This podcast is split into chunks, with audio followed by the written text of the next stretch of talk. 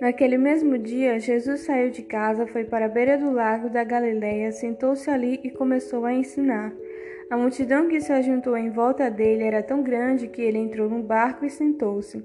E o povo ficou em pé na praia. Jesus usou parábolas para ensinar muitas coisas. Ele disse: Escutem. Certo homem saiu para semear. Quando estava espalhando as sementes, algumas caíram na beira do caminho, e os passarinhos comeram tudo. Outra parte das sementes caiu no lugar onde havia muitas pedras e pouca terra. As sementes brotaram logo porque a terra não era funda. Mas quando o sol apareceu, queimou as plantas e elas secaram porque não tinham raízes. Outras sementes caíram no meio de espinhos que cresceram e sufocaram as plantas. Mas as sementes que caíram em terra boa produziram na base de 100, de 60 e de 30 grãos por um. E Jesus terminou dizendo: se vocês têm ouvidos para ouvir, então ouçam. Então os discípulos chegaram perto de Jesus e perguntaram: Por que é que o Senhor usa parábolas para falar com essas pessoas? Jesus respondeu: A vocês, Deus mostra os segredos do reino do céu, mas a elas não. Pois quem tem receberá mais, para que tenha mais ainda, mas quem não tem, até o pouco que tem, lhe será tirado. É por isso que eu uso parábolas para falar com essas pessoas, porque elas olham e não enxergam, escutam e não ouvem, nem entendem. Assim acontece com essas pessoas o que disse o profeta Isaías. Vocês ouvirão, mas não entenderão. Olharão, mas não enxergarão nada, pois a mente deste povo está fechada. Eles taparam os ouvidos e fecharam os olhos. Se eles não tivessem feito isso, os seus olhos poderiam ver e os seus ouvidos poderiam ouvir, e a sua mente poderia entender, e eles voltariam para mim, e eu os, curaria, disse Deus. Jesus continuou dizendo: Mas vocês, como são felizes, pois os seus olhos veem e os seus ouvidos ouvem. Eu afirmo a vocês que isto é verdade. Muitos profetas e muitas outras pessoas do povo de Deus gostariam de ver o que vocês estão vendo, mas não puderam, e gostariam de ouvir o que vocês estão ouvindo, mas não ouviram.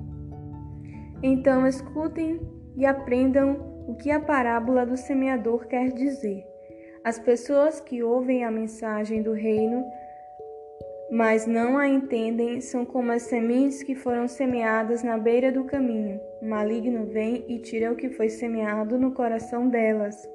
As sementes que foram semeadas onde havia muitas pedras são as pessoas que ouvem a mensagem e aceitam logo com alegria, mas duram pouco porque não têm raiz. E quando, por causa da mensagem, chegam os sofrimentos e as perseguições, elas logo abandonam a sua fé Outras pessoas são parecidas com as sementes que foram semeadas no meio dos espinhos. Elas ouvem a mensagem, mas as preocupações deste mundo e a ilusão das riquezas sufocam a mensagem, e essas pessoas não produzem frutos. E as sementes que foram semeadas em terra boa são aquelas pessoas que ouvem e entendem a mensagem e produzem uma grande colheita umas cem, outras sessenta e ainda outras trinta vezes mais do que foi semeado.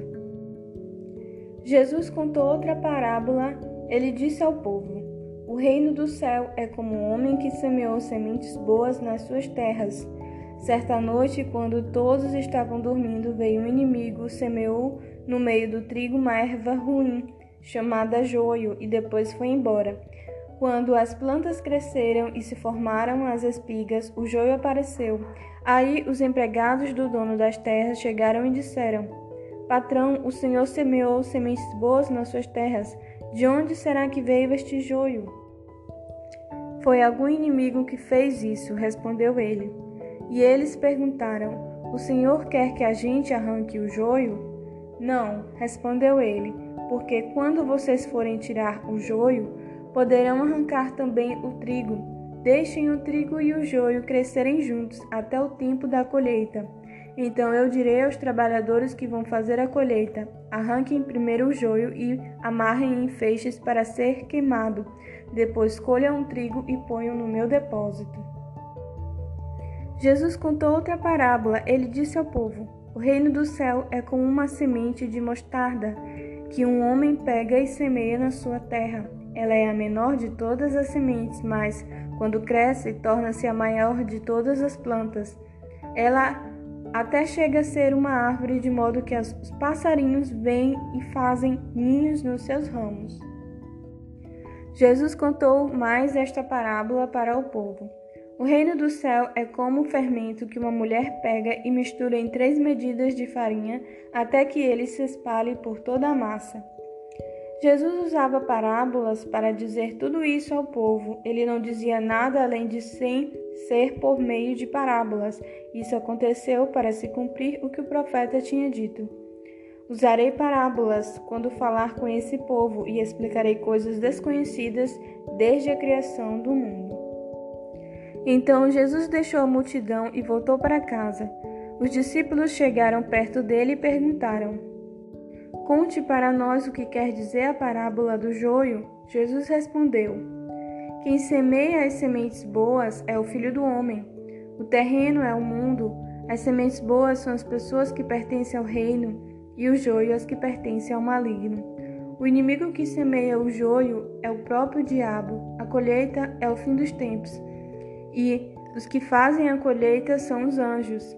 Assim como o joio é ajuntado e jogado no fogo, assim também será no fim dos tempos.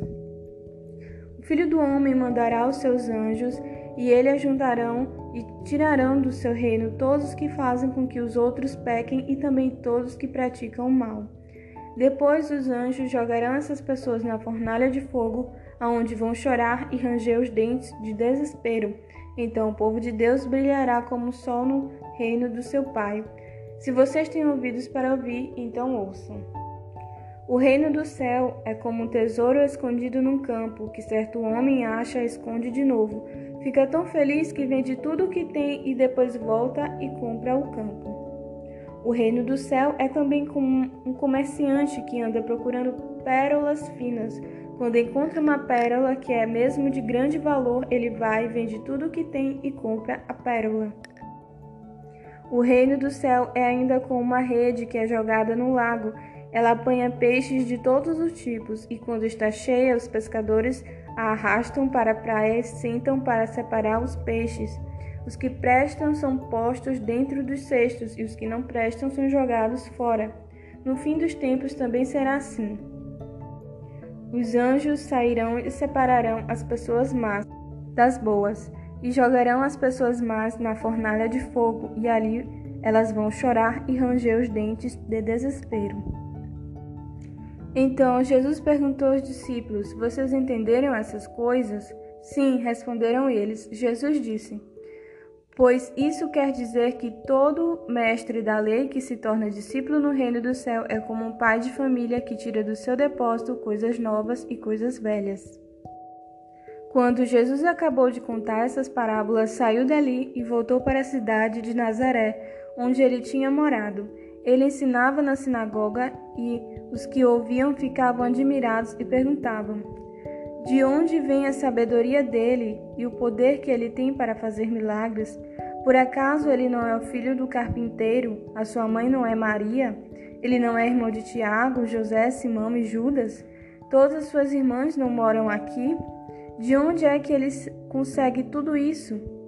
Por isso ficaram desiludidos com ele, mas Jesus disse: Um profeta é respeitado em toda parte, menos na sua terra e na sua casa. Jesus não pôde fazer muitos milagres ali porque eles não tinham fé.